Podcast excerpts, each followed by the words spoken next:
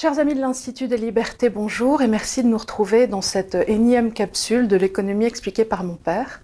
Alors aujourd'hui, Charles Gave, vous remarquerez, est équipé d'un nouveau micro. Tada Ce qui veut dire que la bête ne viendra plus jouer comme ça avec des gros mouvements de tête qui faisaient des crocrocrous dont vous étiez nombreux à vous plaindre. Toutefois, l'animal étant rotor, je n'exclus pas une certaine adaptation darwinienne qui ferait que les gros doigts iraient quand même dans l'oreille ou que quelque chose arriverait à terme et pour le souffle, là en revanche, je vais toujours rien pouvoir faire parce que ça, cette famille, il y a un gros souffle. Il y a un gros souffle. De temps en temps, on a besoin de prendre notre respiration. Voilà. je sais pas pourquoi, mais c'est comme ça. Voilà. Mon grand-père faisait ça, euh, mes cousins font ça, c'est un truc euh, familial. Voilà. Donc, ce détail très intéressant euh, mis au point, tu vois, tu, te grattes quand même l'oreille. Hein. Mais même pas celle-là. oui, celle-là, tu n'as pas le droit. Bon. Nous allons parler aujourd'hui un peu plus de finances et nous allons essayer de parler d'un sujet que Charles affectionne particulièrement, qu'il appelle l'épargne de liberté. Alors cette épargne de liberté, dans un second temps, va nous amener à parler du Japon, parce que euh, j'ai constaté que nous parlions beaucoup de la Chine, et que quand même, euh, de manière industrielle et sociétale, le Japon est un pays important, qui apporte euh, des questions intéressantes, qui s'insère évidemment dans notre industrie aussi, puisque voilà, et qu'on ne peut pas se passer de temps en temps de se poser des questions, comme dirait Cécile Duflo, sur l'hémisphère sud. Donc... parce que Cécile Duflo pensait que le Japon était dans, dans l'hémisphère sud. Parce que c'était là-bas. C'était là-bas, de l'autre côté. De l'autre côté.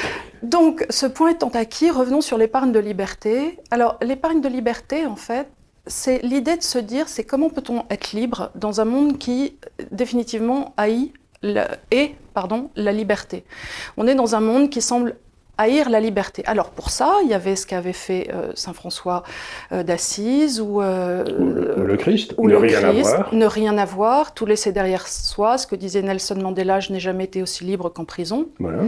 Mais c'est pas très facile pour tout le monde et surtout si on a une famille, si on veut s'occuper de ses enfants, voire de ses petits enfants, tout ça, c'est quand même des soucis qui sont bien normaux.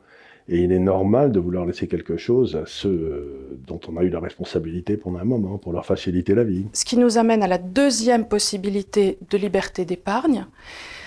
Liberté de choix, c'est ce que les Américains appellent très élégamment, et on leur donne ça, le fuck you money. Fuck you money, c'est-à-dire la capacité, quand vous êtes employé par quelqu'un, si vous casse trop les pieds, de lui dire fuck you, c'est-à-dire allez vous faire cuire un œuf, je m'en vais. Et euh, il y a donc deux choses essentielles pour que la liberté existe dans un pays. La première, c'est que les gens puissent épargner librement, donc ils arrivent à ce fameux fuck you money. Et vous voyez, j'ai respiré là. Et... oui, mais tu n'as pas mis les doigts, donc on est quand même sur une avancée technologique. On est quand même sur une avancée technologique.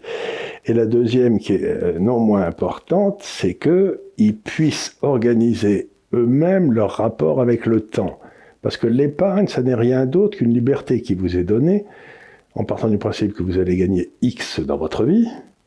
Comment vous allez prendre une partie de X pour organiser la partie pendant laquelle vous ne travaillerez plus? C'est-à-dire, c'est le temps.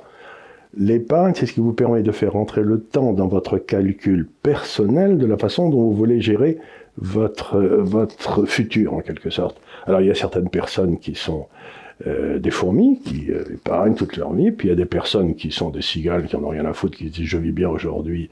Mais euh, c'est donc celle qui est la cigale, elle a aucune notion du temps, et la fourmi, elle se dit là là là là, l'hiver va être long, il faut que j'ai de quoi bouffer pendant tout l'hiver. Donc c'est L'épargne, c'est la relation de chacun avec le temps. Or, ce qui se passe depuis quelques années, j'en ai souvent parlé ici, qu'on le veuille ou non, c'est qu'ils ont nationalisé le temps. En mettant les taux d'intérêt à zéro, ils m'empêchent d'épargner, et donc...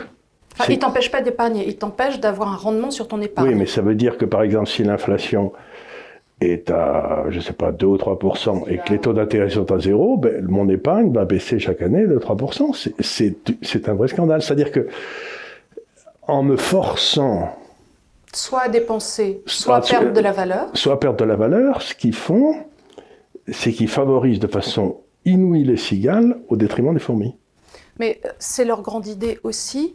Quand que tout est fait par la consommation. Que tout est fait par la consommation et qu'on devrait faire des sortes de relances. On devrait quelque part aussi forcer les personnes à, investir. et, à consommer, à consommer. Parce que la grande idée keynésienne, dont j'ai parlé ici d'ailleurs, je crois qu'on avait fait un module sur Keynes, et de dire les récessions viennent toujours d'un excès d'épargne. C'est-à-dire que les gens, il y a trop de cigales et pas assez de fourmis, donc on va forcer les cigales à consommer. Or, c'est une ânerie, et ça, tu l'as vu avec les travaux, entre autres, de Wixel, qui étaient sur la vélocité de la, monnaie. Sur la façon dont le, taux d'épargne, et normalement, euh, ça se règle tout seul. Mais euh, le vrai problème, c'est que si vous dites aux économistes que l'économie est, si on la laisse tranquille, comme le font les Suisses par exemple, elle, elle se débrouille très bien toute seule, elle n'a pas besoin de gars qui ont fait des agrégations d'économie euh, à la Banque centrale, à ce moment-là, ça veut dire que les économistes servent à rien. Ce qui est d'ailleurs vrai. Et donc, enfin, ils servent pas à grand-chose. Bah, ils servent à rendre les, les, astrologues sérieux. Voilà, ils servent à rendre des astrologues sérieux. C'est exactement ça. Donc, quelque part, la notion d'épargne, le marxisme s'appuyait sur une idée qui était stupide, c'est qu'il fallait nationaliser les moyens de production, c'est-à-dire empêcher la création destructrice de ce brave euh, Schumpeter, c'est-à-dire que euh, l'État, il fait jamais de création destructrice, il fait, euh, il n'y a pas de destruction dans les affaires d'État. Donc, ils essayaient de nationaliser. la, création, oui, la création non plus. Donc, ils essayaient de nationaliser ce qu'ils appelaient les moyens de production, le, capital et le travail. Il n'y a plus de liberté là. Là, c'est beaucoup plus subtil. Ils nationalisent le temps. Et donc, c'est le keynésianisme, c'est une bien pire saloperie que le marxisme, parce que le keynésianisme nationalise le temps dans lequel j'exerce, j'exerce ma liberté d'organiser le temps qui m'est donné dans ma vie pour, dans le fond, gérer mon épargne, mon futur, etc. Donc, il rogne sur ta liberté future. Il, me dit, il me, sur la liberté, sur ta liberté que tu as thésaurisée que sur la liberté que j'ai d'épargner et de ce fait de Parce devenir libre. L'épargne, c'est de la liberté. L'épargne, c'est la liberté, c'est ce que disait Dostoevsky. Il disait l'épargne, c'est la, liberté. C'est Dostoevsky, malgré moi. Dostoevsky disait euh, l'or, c'est-à-dire l'argent, enfin le, le, pognon, c'est de la liberté frappée. C'est-à-dire à partir du moment où vous avez de l'or, vous êtes libre. Alors je sais bien que c'est, comme tu l'as dit au début, soit tu peux choisir d'être comme le Christ, comme Saint François d'Assise, euh, euh, libre parce que tu n'as rien.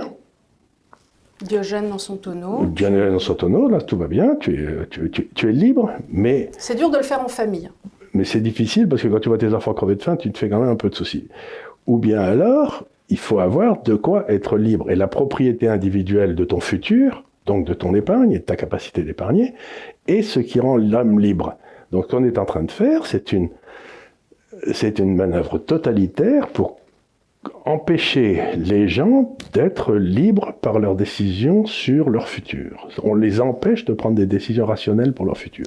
C'est monstrueux. Dans cette idée, ce qu'on essaye de faire ici, euh, entre autres de, de, discuter aimablement de concepts qui nous paraissent importants et de réfléchir ensemble à une façon différente de réfléchir, c'est de proposer aussi, et tu l'as fait sur le site cette semaine, dont je, vous invite à consulter si vous ne l'avez déjà fait, euh, l'excellent papier que Charles a commis cette semaine sur les valeurs refuges, en tout cas le portefeuille, qu'il appelle le portefeuille idéal, donc Institut des libertés, et où il recommande la liste des valeurs suivantes, je vais les lire comme ça tu n'auras pas les pensées, que sont Accor, Air Liquide, AHA, Schneider, LVMH, L'Oréal, Pernod Ricard, Capgemini, Sodexo, Total Energy. Voilà 10 valeurs, si vous voulez quelque part placer votre épargne de façon, euh, ce que Charles appelle antifragile. Alors, est-ce que tu peux rappeler aux gens ce qu'est. On l'a déjà fait il y a trois euh, capsules, mais... Ce que je veux faire avec ces titres, c'est vous dire dans le fond. Euh, vous avez deux sortes de valeurs qui sont cotées en bourse. La bourse, c'est un marché. Hein, il n'y a pas de différence entre la bourse, si vous voulez, où vous faites du, vous vous faites le, trouver le prix du blé tous les jours à Chicago. Il y a des acheteurs, des vendeurs, puis ça fait un prix. Puis c'est la même chose pour L'Oréal, où euh, c'est aussi un prix qui était trouvé entre les acheteurs et les vendeurs. Et encore une fois, le prix se fait à la marge. C'est-à-dire que le dernier cours qui est fait, c'est le prix de ce moment-là. Mais donc on calcule la valeur en multipliant la totalité du stock des actions par ce prix à ce moment-là. Donc on dit le prix est fait sur la dernière transaction, ce qui veut dire que ça peut amener à des distorsions de temps en temps qui peuvent être un peu curieuses. Enfin, le prix est fait à la marge. Donc vous avez ce prix dans un marché et dans euh, ce qui est coté en bourse, c'est-à-dire les actions.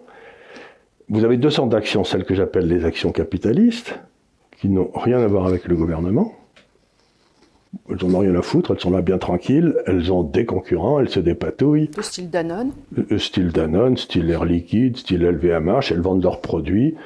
Et de façon générale, elles n'ont pas de représentants du gouvernement à leur conseil d'administration.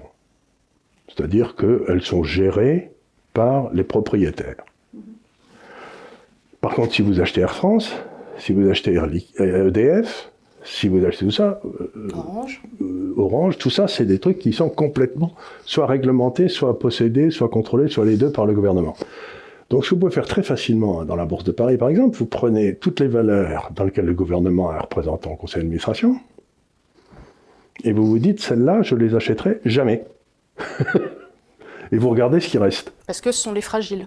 Parce que ce sont des valeurs qui, si un jour le gouvernement fait faillite, ben, euh, si d'un seul coup le gouvernement français fait faillite, ben, les valeurs d'armement en France, elles vont, ça va être un peu difficile pour elles. Donc ça veut dire qu'elles sont, elles ont, elles sont pas des valeurs de compétition, c'est ce que j'appelle des valeurs communistes. Donc c'est pas la peine quand vous essayez de jouer le système capitaliste d'aller acheter des valeurs communistes. C'est une contradiction, ça. Hein. Donc vous essayez de déterminer quelles sont les valeurs qui sont les plus capitalistes, c'est-à-dire qui opèrent le mieux dans un marché qui restait libre, et vous les achetez toutes, et, comme ça vous achetez la représentation du capitalisme dans le marché français, et vous trouvez une dizaine de valeurs. Et ce que vous faites, c'est que vous les achetez tranquillement, vous en achetez 10% dans chacune, et quand, quand il y en a une qui monte trop, mettons le VMH monte trop, ben vous la vendez et puis vous, faites, vous, vous, remettez le pognon dans celles qui ont baissé dans les 10 autres. Parce que sur le long terme. Là, c'est dur parce que quand tu dis quand LVMH monte, mais tu sais jamais le moment où. Ah tu t'en fous. Tu t'en fous. Tu sais que, grosse, si j'ai raison sur ce système capitaliste, la rentabilité de ces valeurs, les 10 valeurs, sur le long terme, va être la rentabilité du système capitaliste, en moyenne. Mhm. Et à certains moments, il y en a qui gagneront plus que la rentabilité du système capitaliste, puis il y en a qui en gagneront moins. Mais il est probable qu'elles reviendront quand d'ici quelques temps, celle qui gagnait plus gagnera moins, celle qui gagnait moins gagnera plus. Donc tu comptes sur un effet moyenne? Je, compte sur un effet de retour à la moyenne d'une rentabilité du capital qui doit être de 6 ou 7% par an, en termes réels. Et puis voilà, donc je me dis, celle qui... Mais par contre, s'il y en a une qui nomme euh, un représentant du gouvernement à son, à son conseil, à ce moment-là, je sors complètement, tout de suite. Je ne me pose pas de questions. C'est-à-dire, toute nationalisation nationalisation partielle ou prise du contrôle par le gouvernement implique une sortie immédiate. Vous ne pouvez pas faire confiance au gouvernement pour protéger votre épargne. D'accord. Ça, c'est vraiment la première des lois. Surtout que là, en période électorale, avec la tension entre la Chine et les USA, le Covid, laisse ce téléphone, hein, tu vas nous faire des problèmes, tu vas l'éteindre. Je vais l'éteindre. Euh, la situation énergétique catastrophique aux États-Unis, le risque d'inflation, euh, voilà. Bon. Euh, et... Alors de l'autre côté, vous faites un portefeuille comme ça, vous vous dites bon, ben, je vais mettre, allez, 50% de mon capital dans le système capitaliste. Bon. Donc vous mettez 50% de ce capital. Et puis de l'autre côté, vous dites, mais s'il y a une gamelle, parce que c'est très joli les actions, mais comme me disait une, grand-mère que j'aimais beaucoup, enfin c'était une grande tante, mais elle m'a servi de grand-mère, elle était merveilleuse. Elle me disait, la bourse, c'est comme une femme folle. Je sais pas pourquoi une femme d'ailleurs. Ça passe son temps à monter à baisser, on comprend rien. Et elle n'avait pas tort. Mais par contre, sur le long terme, ça suit la rentabilité. Oui. Donc, s'il y a une de ces baisses folles qui se produit d'un seul coup, comme il y en a eu euh, tant dans ma carrière, ben, ce que vous faites, vous allez avoir une partie de votre portefeuille qui, dans le fond, va amortir le choc, qui montera quand la bourse baissera. Dans le temps, c'était soit l'or, pendant les périodes inflationnistes, hein, c'était les années 70, dans ma carrière, soit les obligations très longues aux États-Unis. S'il y avait un risque déflationniste qui arrivait dans le système, vous achetiez à 3 ou 4% aux États-Unis, avec la déflation qui arrivait, le cours montait, donc ces obligations montaient pendant que vos actions baissaient, et hop, vous vous retrouviez avec un machin qui n'avait pas beaucoup bougé, en moyenne. Donc, à peu près un an et demi ou deux ans, j'ai dit, compte tenu de la folie monétaire aux États-Unis qui se précisait, j'ai dit, bah, ce qu'il faut avoir, c'est remplacer l'obligation américaine par de l'obligation chinoise et de l'or. Deux tiers obligation chinoise, un tiers en or. Et ça vous fait la partie, mon fils, mon cher fils, euh, qui est mon patron aussi, comme j'arrête pas de le dire, euh, le seul patron que j'ai eu dans ma vie d'ailleurs, euh, me dit, bah, ce qu'il faut, c'est avoir un petit peu comme une équipe de rugby il y a les avants dans l'équipe de rugby qui sont des gros, là, avec la, tête cabossée, qui bougent pas beaucoup, mais qui sont costauds. Et puis derrière, il y a les gars qui galopent. Bon, les gars qui galopent, c'est mes dix valeurs. Mm-hmm. Les gros qui sont là, qui ancrent le blé. Mais s'il n'y a pas de gros, euh, les, petits vont se faire marcher dessus, quoi. C'est, euh, Donc il faut avoir une espèce de balance entre euh, le pack Et le PAC, c'est aujourd'hui les obligations chinoises et l'or, et les, arrières qui courent comme des lapins, qui font que tout le monde applaudit, et qui sont des très, belles choses. Donc, grosse, il faut bien que vous pensiez, donc, quand vous avez, quand vous organisez un portefeuille, une équipe de rugby, j'ai besoin de lourdeaux solides, et quand les actions se péteront la gueule, je vendrai mes lourdeaux solides qui n'auront pas baissé, pour les acheter les autres moins chers, ou qui auront peut-être monté d'ailleurs. Et donc, je me retrouverai avec un effet de rappel à la moyenne aussi. J'achèterai dans les paniques, sans me poser de questions, est-ce que je dois acheter ou pas? Je le ferai mécaniquement, parce qu'il y a cette déficit, c'est quand ça commence à baisser, tout le monde a la trouille, et donc vous achetez pas. Mais donc il faut que vous ayez pris la décision d'acheter tranquillement. Si ça baisse, ben vous vous rebalancez automatiquement. Vous vous posez pas de questions sur les, les, les, fins ultimes du système capitaliste, sur le fait qu'on arrive à la crise terminale, que c'est la fin. Oui, non, mais dans ces cas-là, là, là, si tu te poses ce genre de questions métaphysiques, tu vas pas en bourse de toute façon. Tu tu vas pas en bourse, et tu, de toute façon, tu termines pauvre, et tu comptes sur l'État pour te payer ta retraite qui ne te paiera pas. Donc ça, c'est idiot, ça. Non, non, non, il faut simplement se détacher de ses émotions. Oui, c'est ce que tu disais dans le temps. Tu disais toujours, vous savez, quelquefois vous avez des grands amours pour les valeurs, mais les valeurs savent pas que vous les aimez. Exactement. Ou le marché. Moi, je suis tombé sur des gars, par exemple, qui avaient des passions, une passion extraordinaire pour l'or. Je les regardais, je leur disais, ben, l'or, c'est bien, mais c'est comme si vous aviez une passion extraordinaire pour un marteau. C'est un outil dont vous devez vous servir de temps en temps, puis de temps en temps, quand il est plus nécessaire, vous vous en servez plus, vous le repose, et puis on va chercher la scie. Donc, quel est l'intérêt de tomber amoureux de quelque chose? Ça vous empêche de réfléchir. Il faut arriver à avoir un certain détachement euh, vis-à-vis de tes titres et des valeurs et des positions que tu prends aussi, et une certaine humilité quelque part. Ben, il y a une certaine humilité, c'est-à-dire, ouais, moi, je vais dominer cet ensemble très compliqué, non pas par la qualité de ma pensée, parce que ça, c'est extraordinairement difficile, mais par la qualité de ma discipline. C'est un, peu, un peu comme dans l'armée, on fait ce qu'on appelle des grandes manœuvres. Mhm. On fait, on fait comme si on était en guerre. Et donc on a fait plein. Et à la fin, quand les gens, quand la vraie guerre arrive, on sait ce qu'on doit faire parce qu'on a. On l'a fait 18 fois. On l'a fait 18 fois. on sait comment tirer le pied, les yeux fermés. donc plus personne n'a la trouille parce qu'on a des choses à faire pratiques. Donc eh ben dites-vous que vous êtes, dans, vous êtes au front et que vous avez, vous avez subi l'entraînement et que vous êtes prêt à charger votre fusil, à tirer, à partir au galop. à faire ce qu'on vous dit de faire. À faire ce qu'on vous a dit de faire dix fois et que vous avez déjà fait. Donc, il faut une discipline de faire. D'accord. Et ce que j'ai essayé d'indiquer là, c'est une forme de discipline.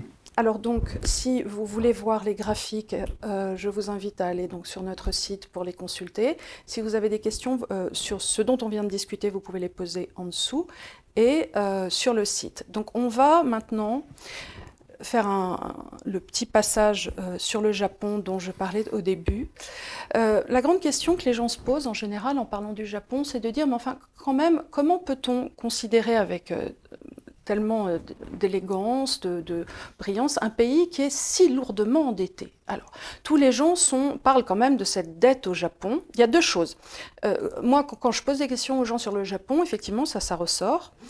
Et aussi, les gens se demandent pourquoi les sociétés, enfin, savent que les sociétés euh, japonaises ont beaucoup de capitaux propres. Hmm. Euh, gigantesques. Gigantesques. Donc voilà deux choses qui interpellent beaucoup les gens et que peut-être tu pourrais leur expliquer en commençant donc pourquoi pour toi, cet État japonais endetté n'est pas du tout pareil que nos États endettés à nous? Alors Alors, je vais essayer de vous expliquer ça de façon assez simple, hein, si je peux. Parce que c'est. Euh, et je vais redire ce que j'ai déjà dit souvent qui est, difficile, c'est que quand je disais qu'il fallait être discipliné. Ça, ils savent faire, les Japonais. D'abord, ils savent faire. Mais surtout, qu'est-ce que c'est? C'est que dans la plupart des gens attachent une notion morale à la dette. La dette, c'est mal. Il faut pas oublier que les juifs, les musulmans, pour eux, les taux d'intérêt sont interdit Parce qu'il y a beaucoup de gens qui se... Euh, euh, honnêtement, beaucoup de gens euh, se référant à je ne sais plus quel... Ben, jusqu'à...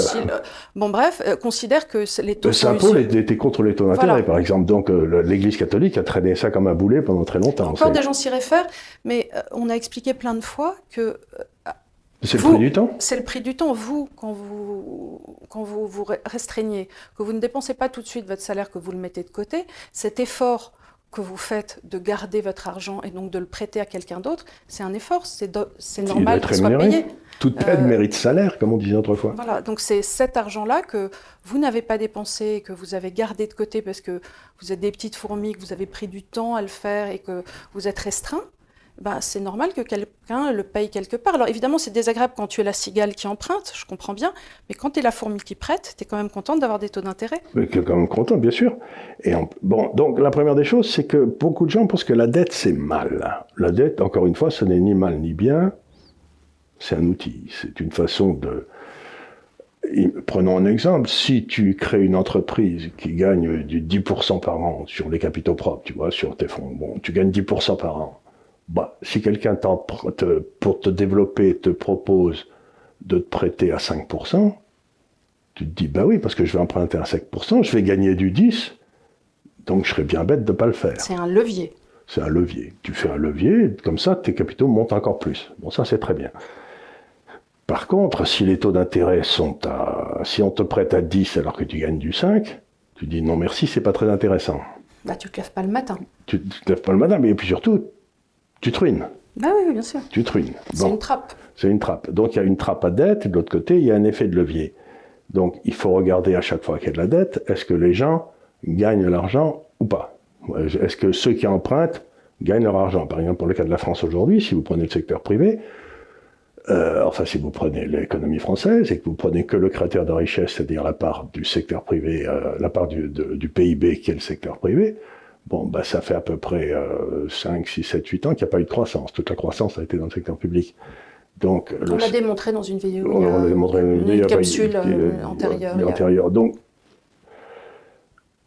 que le secteur public s'endette alors que le secteur privé n'a pas la rentabilité du coût de la dette, même si ce coût est à zéro, parce que si le secteur privé baisse de 1% par an, eh ben, le poids s'alourdit sans arrêt. dire. Parce qu'en fin de parcours, c'est par les impôts que le secteur privé paiera la dette qu'a qu'a Euh, fait l'État. C'est pas le secteur, c'est pas l'État qui va faire de, Qui va créer quoi que ce soit, on l'a déjà euh, établi déjà, ça on on en première partie. déjà Donc, vous êtes là. Alors maintenant, revenons à la, à la dette. Donc, la dette est un outil. Revenons au Japon qui a Euh, une dette mais absolument. Revenons, au Japon, mais revenons au principe de base. La dette est un outil. Si je suis un pays et que j'emprunte dans ma monnaie, Alors, on y arrive. Alors, ça, c'est très important, attention. attention, accrochez-vous les gars, parce que si j'emprunte dans ma monnaie, Donc, tu es le Japon, t'empruntes en en yens sur les et marchés. que je place toutes les obligations que j'ai émises dans le public japonais à 99%, Donc, toi, État, tu empruntes auprès de ta population oui, voilà. et tu émets des obligations d'État. On l'a fait au moment du franc-pinet Le aussi. Ça ça. Et pour, Au- euh, pour- pour- au- auprès de ta population. Donc, c'est des Japonais qui achètent en yens auprès de ton État cette dette. cette dette, et Alors que nous, en France, qu'est-ce qu'on fait? On va sur des marchés extérieurs. Oui, et on a à peu près aujourd'hui, si on exclut la dette portée par la Banque Centrale Européenne, euh, on a à peu près 65% de notre dette qui est, qui est- qu'on a, qu'on- que les étrangers ont souscrit. Alors, il y a deux choses. Il y a la monnaie d'émission de la Euh, La dette et il y a la personne qui a qui voilà. sous- Alors qui la monnaie d'émission de la dette, prenons l'Argentine qui emprunte en dollars à l'extérieur, Ce qu'a fait ce pauvre Liban. ce qu'a fait ce pauvre Liban, bah, ils se retrouvent en culotte courte le jour où leur monnaie se pète la gueule. Et ça se pète toujours la gueule vis-à-vis du dollar. Et ça se pète un jour ou l'autre vis-à-vis de dollars. Donc, emprunter dans une monnaie étrangère, Est un risque absolument colossal. gigantesque. C'est-à-dire qu'on perd complètement sa souveraineté. D'ailleurs, je comprends pas pourquoi les gens le font. Mais euh, parce qu'ils n'ont pas de marché domestique, parce qu'à force d'avoir... Vous savez, quand vous allez à Buenos Aires, c'est pas difficile. Quand vous allez dans le... Vous arrivez dans l'aéroport, j'étais stupéfait la fois où j'y été, j'y suis allé d'autres fois. Euh, Il y a un énorme... Il y a des énormes panneaux partout. Visitez le musée de la dette. Toute la dette argentine... c'est pas des blagues, hein Attends, c'est trop mignon. C'est-à-dire toutes les dettes qui n'ont jamais été remboursées. Donc ils sont très fiers d'avoir enflé, les, euh, d'avoir fait faillite. hein, C'est un nombre considérable de fois. Donc ils te montrent. J'ai un de mes copains qui était à Buenos Aires il y a quelques années. Et euh, il prend un taxi, je sais pas, c'était 40 pesos ou je sais pas quoi. Et le, type lui donne 40 pesos. Et puis, euh, il euh, puis il lui rend la monnaie, et il lui rend la monnaie en pesos qui avait été démonétisée dix ans avant. Et lui, il l'a pas vu? Ben non, Bah non. s'il y avait marqué pesos, enfin, je sais pas quoi, il y avait Oui, marqué. oui, puis tu connais pas tous les billets. tu connais pas tous les billets, etc. Donc, euh, donc ils, ils- ils adorent, ils ont l'impression que c'est très malin de, de foutre en l'air euh, la fourmi. Tu vois, c'est donc ben, les fourmis qui sont qui sont pas nées de la dernière pluie, comme, euh, comme ce brave, euh, tu chantais, et tu chantais hier, tu, ben, tu peux danser maintenant, quoi. C'est donc grosso modo, emprunter une monnaie étrangère, c'est imbécile. Le Japon l'a pas fait, nous nous l'avons fait, puisque nous avons emprunté dans un euro, et surtout nous avons prêté à des gens qui ne sont pas français. Bon, alors maintenant, essayons de réfléchir en termes de comptabilité nationale, parce que c'est une notion importante. Quand le gouvernement va payer son taux d'intérêt sur la dette, en admettant qu'il y en ait un, au Japon, il va donc piquer du, du pognon par l'impôt à un japonais, et qui va redistribuer à un autre japonais par les taux d'intérêt oui, puisque c'est un système fermé. C'est un système fermé. Il n'y a pas de sortie de capitaux du Japon. Et tout ça est en yens. Tout ça est en yens. Tu vas dire, il y a les épargnants sont plus riches, les cigales sont plus pauvres, mais finalement, euh, c'est un jeu à somme nulle. Les, deux s'annulent. Maintenant, regardons ce qui va se passer pour la France. Les taux d'intérêt sont là et on doit les payer au Qatar. Eh bien, on va prendre du pognon sur le travailleur français et on va le donner au Qatar. Il y a une perte. Le niveau de vie des Français va baisser à cause du paiement de cette dette. Le niveau de vie global, il n'y aura pas un ajustement entre les, retraités. Ça reste pas dans le système. Ça sort de la France et ça va, le Qatari, après ça, il va s'acheter je sais pas quoi.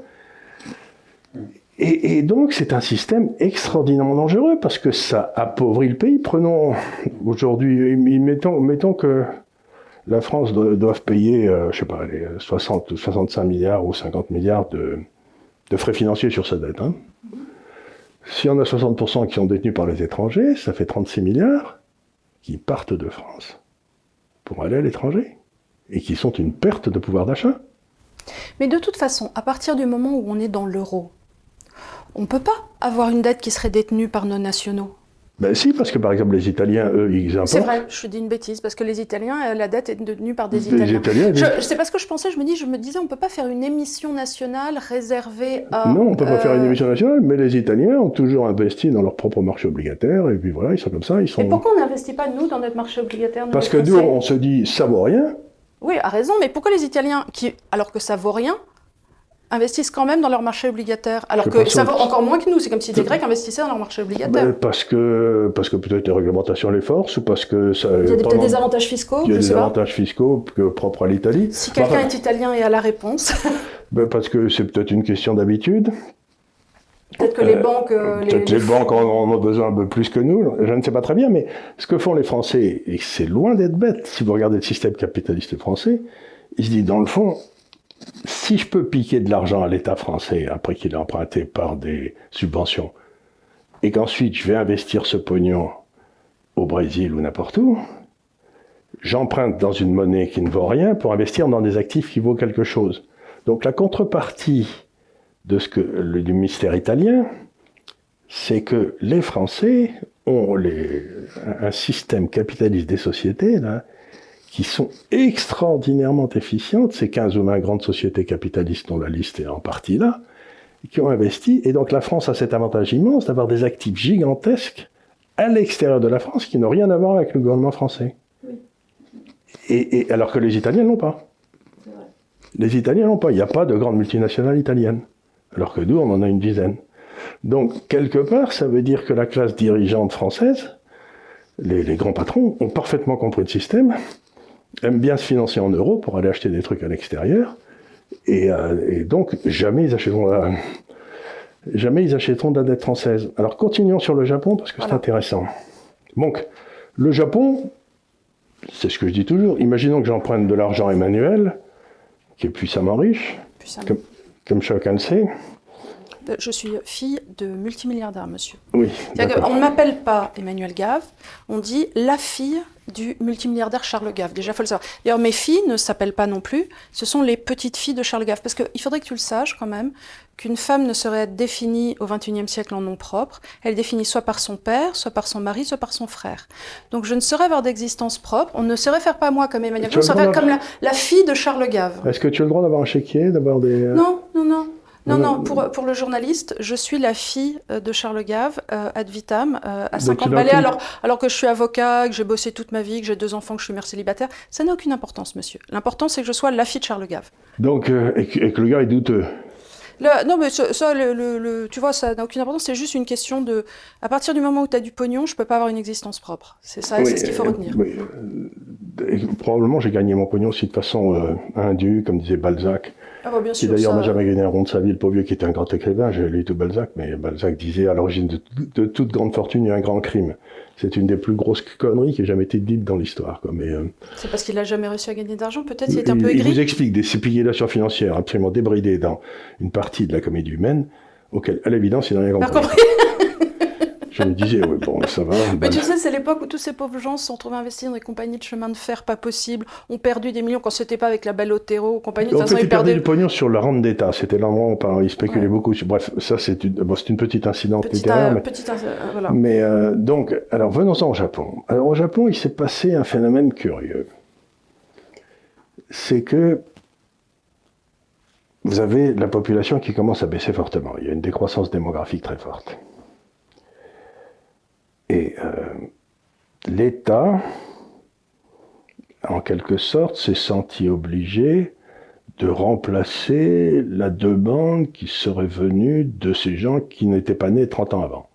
Donc le déficit budgétaire de l'État était sans arrêt là pour compenser la baisse de la démographie, mettons bon.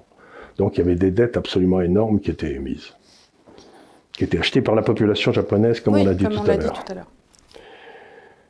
Et puis l'inflation est tombée, tombée, tombée, tombée, tombée, parce que bon, pour des raisons historiques.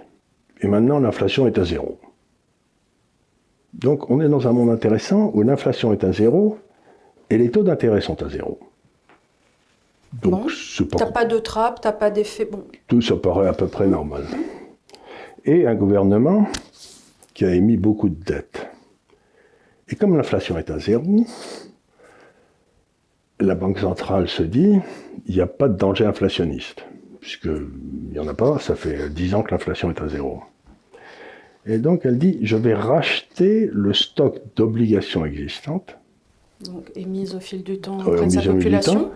et je vais remplacer ça par des billets de banque. Ce faisant, créant de l'inflation un peu. Ben, tu crées... émet plus de monnaie. En fait, tu remplaces du crédit le, crédit dans le, Oui, mais tu vas créer plus de masse monétaire. Tu vas, créer plus de masse monétaire, oui, mais avec une vitesse de la circulation qui s'écroule. Parce que les gens l'utilisent pour thésauriser à la place des obligations, puisqu'ils remplacent ça par ça. Donc en fait, ils le mettent dans des boîtes à sucre. En fait, ils le mettent dans les boîtes à sucre à la place d'avoir des obligations. Mais pourquoi ils n'achètent pas de l'or? Parce que moi, j'aurais pas confiance de garder des ben, billets. ils en achètent un petit peu, mais, mais par contre, les Japonais, ils achètent massivement des obligations dans les autres pays du monde. Chez qui Les Australiens, les ah. Chinois, les Américains. Non, je comprends que tu achètes de l'obligation d'État chinoise, mais... Euh, donc, donc, alors on a un, phénomène très bizarre qui se passe au, Japon et qui laisse les gens pantois. C'est qu'aujourd'hui, la moitié du stock d'obligations jamais émises par le gouvernement japonais est détenu par la Banque centrale japonaise. Ils ont tout racheté. Mais du coup, ils ne les détruisent pas? Ah bah, elles sont là. Du, bah. fait qu'ils les réacquièrent, elles s'annulent au bilan. Ah mais non, parce que c'est deux entités différentes. D'un côté, tu as la Banque centrale, de l'autre ah côté, tu as le Trésor. Ah bien sûr, c'est le Trésor. Mais par contre, le jour où ils ont racheté toutes les obligations japonaises, la Banque centrale, rien n'interdit de fusionner le Trésor et la Banque centrale.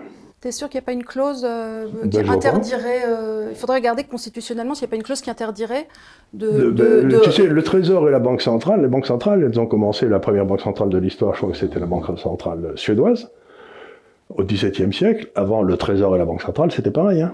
Ce qui paraît logique, non mais ce qui ben, ben Dans une économie en numéraire, il n'y a pas de raison Sauf que d'aucuns pourraient dire qu'une banque centrale doit être une institution totalement indépendante du gouvernement. Non, mais dans un monde idéal, si on se place en monétariste. voilà, mais malheureusement, mais ça, ça n'existe jamais. Donc, mais bon, euh, à ce compte-là, on pourrait dire oui, il faudrait une banque centrale indépendante qui serait constitutionnellement à part et qu'aucun gouvernement euh, politique. Ils sont de moins en moins en ce moment. Ils sont en train de se faire bouffer leur indépendance partout. Bon, alors si tu fusionnes, quand tout est racheté, la banque centrale et le trésor, la Banque centrale euh, va perdre en valeur comptable toutes ses obligations qui sont annulées. Elle va passer à des fonds propres à moins 10% du PIB. Et le Trésor va, lui, euh, gagner ce que perd la Banque centrale, puisque toutes ses obligations sont annulées. Et si tu fusionnes les deux, Ils vont faire une fusion. il se passe rien. Bah non, Zéro. ils annulent. Ils annulent. Donc, si tu as vendu ta, Ta monnaie, Ta- ta, ta dette dette, à à ton propre peuple, tu bah, peux annuler ta dette. C'est la seule euh, tu peux annuler la possibilité. dette à condition que tu remplaces la dette par des billets de Par banque. des billets de si l'obligation est à 100, que tu la rembourses à 100 et que à la place de la payer avec une autre obligation, tu donnes 100 en billets de banque, il n'y a pas spoliation.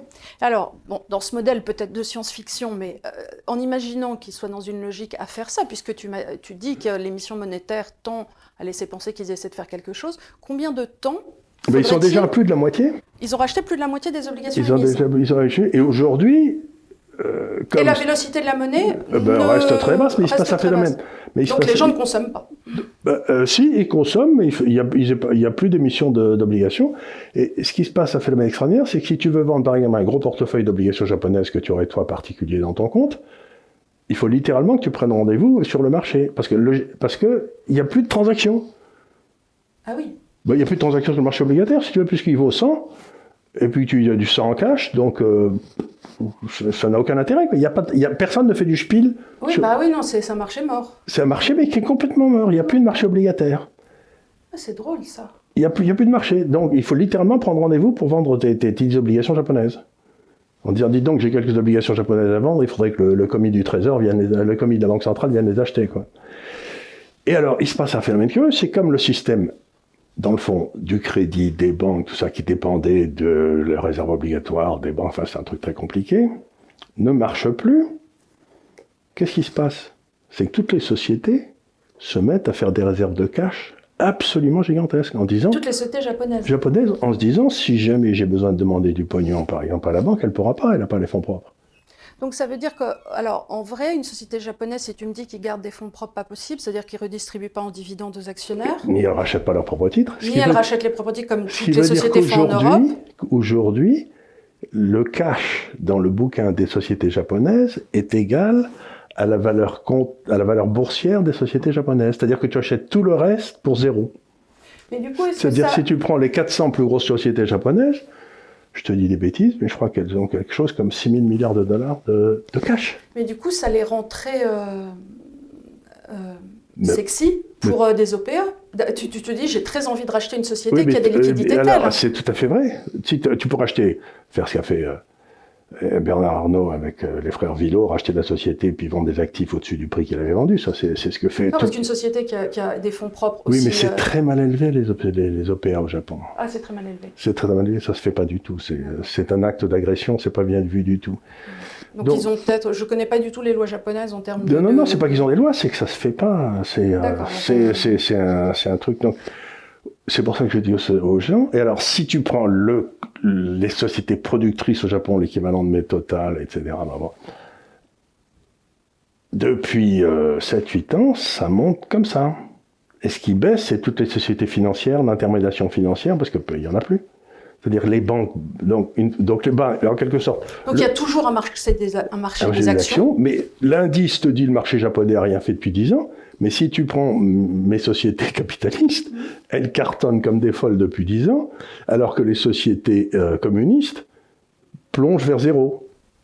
Mais alors dis-moi, sur le long terme, ce qui fait peur quand même quand tu regardes le Japon, c'est la natalité.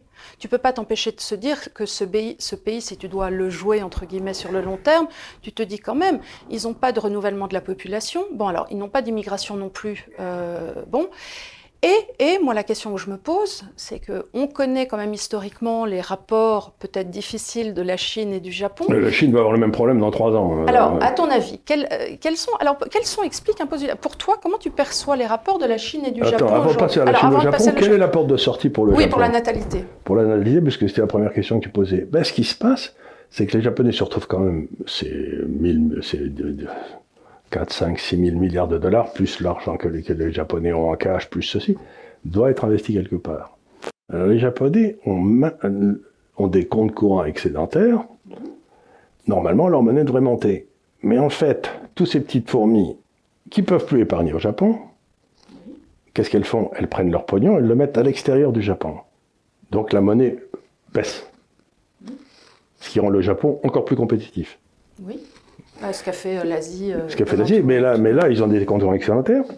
Et ils se retrouvent aujourd'hui, les Japonais, avec un portefeuille d'investissement. Madame, on appelle toujours Madame Watanabe, hein, c'est comme la, c'est comme la, la, veuve de Carpentras. La veuve de Carpentras, c'est la veuve de Carpentras, là c'est Madame Watanabe. Madame Watanabe se retrouve avec un portefeuille de valeurs étrangères gigantesque. Et il se passe, et, il se passe un phénomène très intéressant, c'est quand il y a un pet, quand les bourses se pètent la gueule, j'en ai parlé tout à l'heure. Madame Watanabe prend peur et cesse d'acheter à l'extérieur. Elle, quand Madame Watanabe prend peur, elle se referme comme une elle petite arrête, tortue. Elle arrête d'acheter à l'extérieur en disant je vais garder mon yen bien au chaud tranquille en attendant que les choses se calment. Et qu'est-ce qui se passe à ce moment-là? Le yen se met à monter. Bah oui. Et, et ce qu'il y a de Puisque l'argent reste à l'intérieur et qu'il part pas à l'extérieur. Et voilà. Du coup, on sort d'une situation fragile et tout va mieux. Fais attention parce que tu as le, le coin de ta veste qui remonte sur le micro. Je voudrais pas que ça fasse des problèmes incidents. Donc voilà. Non mais ce que je veux dire par là, c'est que les Japonais ont monté un coup absolument incroyable où quand ils dévaluent, quand leur monnaie baisse, Mhm. ben, le niveau de vie de normalement, le niveau de vie baisse. Non, pas pour eux. Pas pour eux, puisqu'ils achètent à l'extérieur. Ils ont acheté tellement à l'extérieur que les revenus que touche Madame Monnaie à l'extérieur montent. Compense. Ce qui compense la vieillesse. Et alors, ils investissent où à l'extérieur? En Chine? Alors, ils investissent en Chine, ils investissent dans le marché obligataire australien beaucoup, ils investissent dans le marché américain beaucoup, ils investissent dans les actions un peu partout en Asie, et ils investissent, euh, ben oui, un peu partout. Donc, se... aujourd'hui, la position nette extérieure du Japon, c'est-à-dire euh, la valeur des actifs japonais, à déduction faite des, de ce que les étrangers ont investi chez eux, euh, monte comme ça. Donc, je me dis, si je suis pas pressé euh, si j'ai envie d'acheter des belles actions, euh, je prends euh, les 10 ou plus, grandes actions japonaises de qualité, et ils sont des leaders mondiaux dans tout ce qui est les trucs de céramique, de chimie extraordinairement, et du vieillissement. Ils sont en train de faire des tas de travaux sur des robots qui rendront les petites vieilles aller faire leurs courses sans les. Tu veux dire, c'est. Les personnes âgées. Des personnes, oui, les personnes âgées. Donc, T'as le droit, tu peux le dire toi parce que t'es vieux. je suis vieux, mais j'en veux rien, je, je, je, rien contre les petites vieilles. Donc. Et les petits vieux. Et les petits vieux. donc, donc la façon dont ils ont géré ça, c'est que c'est une espèce de, de, d'ajustement qui se fait entre le compte extérieur, le compte intérieur, la banque centrale qui rachète les obligations. Et je dis toujours, euh, ben, si toi donc es immensément riche, euh, je t'emprunte de l'argent, euh, comme je suis ton père, euh, la dette de la famille augmentera pas. Mhm. Consolidée. C'est-à-dire. Cons consolidée, non. Tu vois ce que je veux dire? Donc, pour revenir à une idée simple que les gens comprendront, si tous les Japonais, si une partie des Japonais empruntent à une autre partie des Japonais, ça veut dire que les Japonais n'ont pas de dette. Et les Chinois n'ont pas de dette. Nous, on a des dettes. Les Argentins ont des dettes. Les Grecs ont des dettes. Les Grecs ont des dettes. Mais ce que je veux dire par là, c'est arrêtez de penser que la dette est la même selon que vous avez emprunté à un étranger ou à un domestique, et arrêtez de penser que la dette est la même que si vous empruntez dans votre monnaie ou dans, ou dans une autre monnaie. Donc la situation, j'emprunte dans ma monnaie à ma propre population, est absolument non dangereuse. J'emprunte dans une monnaie étrangère à quelqu'un d'autre que moi, c'est hyper dangereux. Et puis vous avez les deux cas intermédiaires. Donc il faut bien, avant de vous poser des jugements moraux sur la dette, que vous réfléchissiez qui a emprunté, où et dans quelle monnaie. Et, et donc, ben, vous avez tout un tas de pays aujourd'hui qui n'ont pas de dette. Et d'autres qui en ont beaucoup. Alors attends. Alors... Et les États-Unis, eux, ils empruntent à l'étranger, mais dans leur monnaie. Oui, parce que c'est le, le, le, dollar. C'est le dollar. Donc quand tu as le dollar, tu... Parce que les gens disent souvent, justement, bon, alors parenthèse, sur les États-Unis, oui, ce pays qui est endetté, je dis, bah oui, mais le jour où on aura le dollar, on pourra faire nos crâneurs aussi. Oui. Quand tu es la monnaie de référence, bon, ben... Euh... Ben, euh, essaye de payer ton... Euh, va voir l'Arabie Saoudite et dis, je veux vous payer en peso mexicain. L'enthousiasme sera limité, quoi. Dis, non, non, vous payez en... En dollars et comme en tout dollars, comme tout le monde. Alors, et euh, donc, question subsidiaire, que, que, tu parles souvent de la Chine, que vous connaissez bien, puisque vous y avez longtemps travaillé, et que tu reçois des milliards, comme on sait, par le gouvernement. Euh, ben, je suis acheté par le gouvernement milliard. Alors, à partir de maintenant, vous ne croyez plus un mot de ce que je vais dire, puisque voilà. à partir de maintenant, euh, c'est la, la, la, la, partie obligatoire. De, de, mon discours où je vais vous recommander des choses, je le fais parce que été acheté, je suis un homme de... de... Voilà. Et ce qui est drôle, c'est qu'au début, de au début de ta vie, avant que les gens pensent à la Chine et que la Chine devienne la Chine, les gens disaient que tu étais un agent de la CIA. Oui, mais ils ont cessé de me payer. Ah, c'est ça. Ils ont cessé de payer. Ils ont pensé que payer M. Macron, ça irait plus vite. c'est une blague. C'est une blague. Non, j'en pense pas un mot. Non, euh, disclaimer. Euh, donc, alors, structurellement, il y a quand même eu euh, un antagonisme historique. ils se sont quand même tapés sur la gueule bien bien. Léger. Et les Japonais n'ont pas laissé que des bons souvenirs en Asie. Il y a quelques années, j'avais rendu visite à la Banque centrale coréenne. C'était il y a 20 ans. Le DAF est d'accord. Le DAF est d'accord. Et je leur avais demandé, c'était un moment où les marchés d'échange étaient un peu agités, comment vous coordonnez vos politiques d'intervention sur le marché d'échange avec la Banque centrale japonaise. Et le haut fonctionnaire coréen m'a regardé l'air méchant et m'a dit Nous n'avons pas parlé à la Banque centrale japonaise depuis 1945. Je bon. Donc, les O'Hara et les, les, les, les Otimi et les O'Hara. les O'Hara et les Otimins, c'est. Ça. Ceux qui connaissent, c'est dans Lucky Luke. C'était ceux qui avaient les grandes oreilles et, le gros nez. Et le gros nez. Le la fin, ils finissent avec les grandes oreilles et le, gros, nez. oui. Les O'Hara Otimins, c'est celui qui se présente à la vice-présidence des États-Unis. Enfin, c'est ça pour ceux qui aiment les banques dessinées, ça. C'est quand même un des classiques. Donc, euh, depuis 1945. Oui, donc on n'a pas parlé depuis 1945. Donc, il y a une détestation des Japonais qui est considérable. Et euh, il faut me dire que les Japonais en Chine, les massacres de Nankin et tout ça, ça a été, ça a été bien quoi. Et que de temps en temps, il y a un premier ministre japonais qui euh, se, se, croit obligé d'aller. Euh, dis donc, toi, tu écrases un peu. Oui, oui, il est un peu. le DAF. Le DAF, là, je sais que, alors, il trouve dans l'histoire sur le Japon pas intéressante du tout. Hein. Oui. Il ronfle, ça fait plaisir à voir. Et... voilà. C'est un peu déroutant, c'est vrai. On lui a pas mis de micro. Hein. Oui, mais je suis sûr qu'on l'entend par résonance. Par résonance. bon, enfin, c'est pas grave. Donc, on a le. Très dissipé aujourd'hui. Très dissipé aujourd'hui. Donc, on a le, il y en a ça qui se passe. Et, et donc attends, tu disais de temps en temps, il y a un ministre euh, japonais qui, qui obligé d'aller poser, poser des, des, fleurs au monument mort des, des gars qui avaient été pendus, ah pendus, après la guerre par le gouvernement américain pour qu'il ah, guerre. Ils ont leur Algérie aussi. Ils sont, ils, ont, euh, enfin, ils font leur. Euh, ils font, ils font leur. que finalement, euh, ils n'avaient pas été si mauvais que ça, quoi. Mais enfin, c'est que les autres pays asiatiques trouvent pas une bonne idée. Bon. Donc, il y a cette bagarre, mais il faut savoir qu'après la guerre, les Américains ont imposé euh, le dérarbement du Japon, mais ont signé avec le Japon un accord offensif et défensif. C'est-à-dire que si quelqu'un attaquait le Japon, ou si le Japon attaquait quelqu'un, ce qui n'est pas parce qu'ils n'avaient pas d'armée, les, les États-Unis intervenaient tout de suite. ils sont un peu obligés de gérer leur Pacifique aussi. Ils ont la Californie, certes loin, mais enfin, c'est quand même leur Pacifique. Donc, euh, chacun sait que les États-Unis, euh, le Japon est une colonie, hein, il faut dire les choses qu'elles sont, bien plus encore que l'Allemagne. Bien plus, bien plus. Et donc on sait très bien. Et c'est là où il va falloir faire attention parce qu'il y a Taïwan. Parce que Taïwan était sous le contrôle du Japon longtemps, parce que les gens ne savent pas, Formose. Et ça commence à donc il commence à y avoir un réarmement très fort de l'armée japonaise, c'est-à-dire qu'il y a une partie de l'argent qui va de plus en plus vers donc l'armée japonaise, l'aviation japonaise, elle fait ça un peu en liaison avec Taïwan. Taïwan c'était une base industrielle du Japon pendant longtemps, donc beaucoup des machines-outils sont faites au Japon. Euh, c'est un peu comme la Tchéquie pour l'Allemagne, quoi. Je veux dire, c'est euh, donc il y a des il y, a des risques qui sont pas. Mais euh, la raison pour laquelle je me fais pas trop de soucis sur Taïwan, sur le Japon, c'est que tous les semi-conducteurs de bonne qualité, enfin de très grande qualité, de haut de gamme, sont faits à Taïwan, qui domine complètement l'industrie des semi-conducteurs. Je croyais qu'on n'était pas trop mauvais, nous. On, on en a une quelque part en Europe, mais on n'a personne. Euh, pour les semi-conducteurs, hein, c'est un truc très mmh. industriel. Non, parce que tu en as parlé il y a trois leçons. Des semi-conducteurs. semi-conducteurs. Et, mais, tous les semi-conducteurs sont faits à Taïwan. Mmh. Et que si quelqu'un commence à taper sur Taïwan, à investir, à essayer d'envahir Taïwan ou n'importe quoi, euh, les usines de semi-conducteurs à Taïwan s'arrêtent. Et toute l'économie mondiale s'arrête dans la seconde qui suit. C'est comme si tu coupais l'électricité, quoi. Il n'y a plus rien.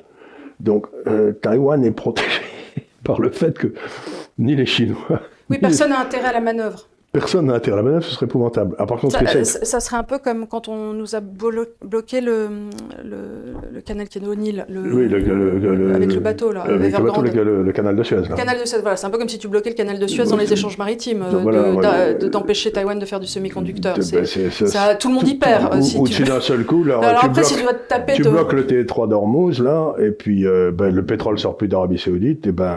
T'es bien avancé. Ça te fait une belle jambe. Donc, il y a un peu ce problème qui est là, donc. Il y a un équilibre un petit peu dangereux, mais qui pour l'instant ne devrait pas. Ah, je peux me tromper parce que là, c'est des questions géopolitiques et de temps en temps, comme on l'a vu en 14, les événements s'emballent sans que personne puisse les arrêter, mais en, 1914, bien sûr, pas 2014. Mais euh, voilà, c'est. Euh, donc, le Japon, pour moi,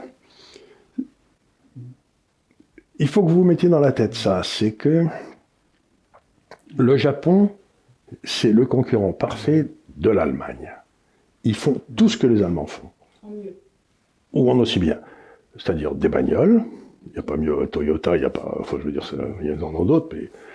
Ils font de la chimie fine, ils font des machines-outils, ils font euh, tout ce que les de leur recherche et développement. Ils sont, ils font. Ils sont bien en, pharmaceutique, je ils ont des, ils ont des sociétés pharmaceutiques qui sont pas mal du tout. Donc ils font ce que font les Allemands.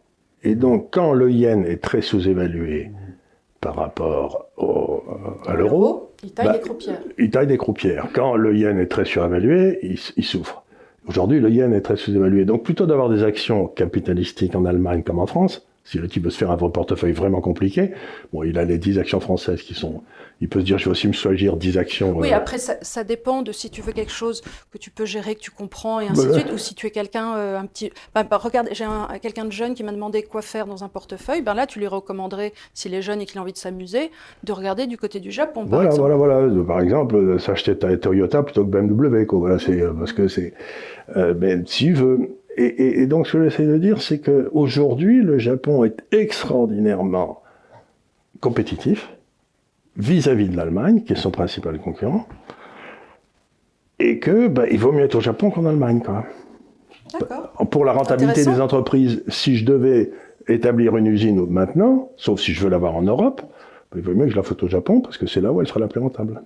Et on s'en fiche complètement que le pays soit endetté, parce qu'on vient de déterminer que ça, pour le Japon, ça n'avait aucune importance, voire même qu'à terme, hmm. ça pouvait être un avantage pour la monnaie. Pour la monnaie, exactement. Donc en plus, donc, donc, euh, encore une fois, ce qui est intéressant au Japon, c'est que le gouvernement est intervenu dans tout ce qui était déficit budgétaire. Ils ont fait des déficits budgétaires immenses. Mais on voit que le système privé s'est adapté de façon souple par l'intermédiaire en utilisant à la fois le taux de change, l'épargne locale. Donc il y a eu un ajustement qu'ils aient fait à une politique gouvernementale qui était stable. Mm-hmm. Tandis que nous, bon, on a une politique gouvernementale qui est stable et débile, qui est celle de l'euro. On peut, on peut pas s'adapter ni par le taux de change, ni par le taux d'intérêt, ni même à la limite par les placements à l'étranger, puisqu'on nous empêche de les faire, par les compagnies d'assurance, les caisses de retraite, etc., doivent, investir dans nos obligations qui sont des saloperies. Donc, en, en, Japon, ils ont fait une politique débile, mais ils ont laissé les gens s'adapter à la politique débile. Mm-hmm. Et nous, on a fait une politique débile et on empêche les gens de s'adapter. Oui, donc c'est parfait. Donc on a augmenté la rigidité du système et donc les risques d'explosion. Et, la, oui, la, fragilité, la fragilité du euh, système a beaucoup augmenté. Donc c'est quand même c'est quand même une différence essentielle, ce qui fait que par exemple celui qui craint que la crise arrive la semaine prochaine, parce qu'on ne sait jamais que ça arrive une crise, hein, ça pète, hein, ou s'il commence à voir la crise péter, il doit tout de suite s'acheter du yen, parce que le yen va monter comme une fusée avec Madame Watanabe qui va cesser d'acheter des actions à l'extérieur ou des obligations.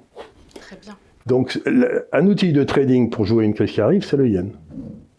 Voilà, mais écoutez, je pense que sur ces bonnes paroles, on va, euh, on va vous dire euh, bah, d'abord merci beaucoup de nous avoir suivis. C'était compliqué aujourd'hui. C'était hein. compliqué, mais je pense que c'était très intéressant parce que pour ma part, j'ai appris plein de choses. Parce que je connais pas vraiment les choses du Japon.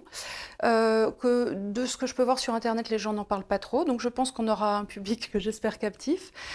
c'est toujours intéressant d'apprendre. Et il faut toujours acheter des choses que, dont on ne parle pas sur Internet. Parce que si tout le monde en parle, ça veut dire que tout le monde en a. Parce que là, vous pouvez être sûr d'un truc, c'est que personne n'a du Japon. Voilà. Donc, J'espère qu'en tout cas, on vous aura euh, diverti, que cela vous aura permis d'apprendre des choses. Parlez encore une fois de nous autour de vous. N'hésitez pas à mettre des commentaires en dessous, euh, souvent c'est moi qui réponds. Et aussi, euh, n'hésitez pas à vous inscrire sur notre Instagram qui est Institut des Libertés. Et je vous dis, nous vous disons à la semaine prochaine et merci beaucoup de nous avoir suivis.